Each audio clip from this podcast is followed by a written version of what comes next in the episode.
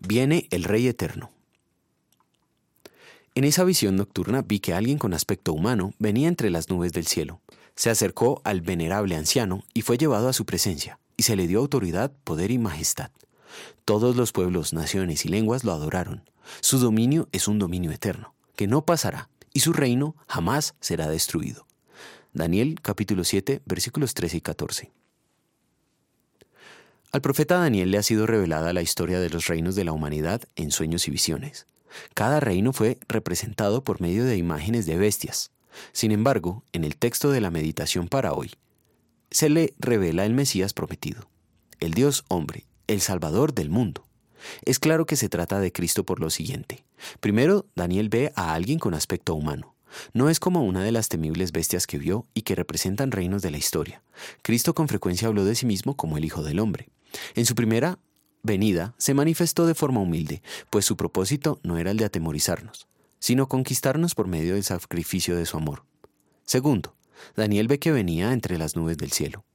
No emerge del mar como hicieron las bestias, ni de pie sobre la tierra como estamos nosotros. Cuando preguntaron a Jesús si él era el Cristo, él respondió, Sí, yo soy, dijo Jesús, y ustedes verán al Hijo del Hombre sentado a la derecha del Todopoderoso y viniendo de las nubes del cielo. Marcos 14:62. Tercero, tal como el mismo Jesucristo y sus apóstoles lo testimonian, le fue dado el dominio absoluto e ilimitado sobre todos los pueblos y para toda la eternidad. Cuarto, todos los pueblos, naciones y lenguas lo adoraron. Sí, por los últimos dos mil años atrás, Cristo fue adorado por gente de toda nación y lengua en gratitud ante Él por ser su redentor. Sin embargo, en su segunda venida, muchos se arrodillarán ante Él, no en gratitud, sino en el horror de saber que rechazaron su perdón. Todos nosotros como hijos de Adán y parte de los reinos de este mundo, nacemos pecadores y no obedecemos perfectamente su santa voluntad. Merecemos padecer toda la ira de Dios por la eternidad. Pero Cristo vino para redimirnos.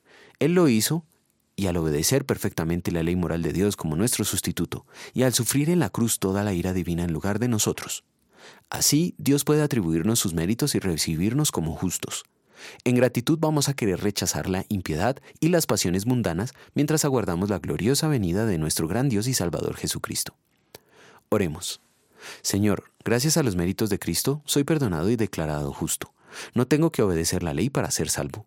Te ruego, fortaléceme en la fe por tus medios de gracia de manera que en gratitud viva piadosamente mientras espero la venida de tu Hijo, mi Redentor. Amén.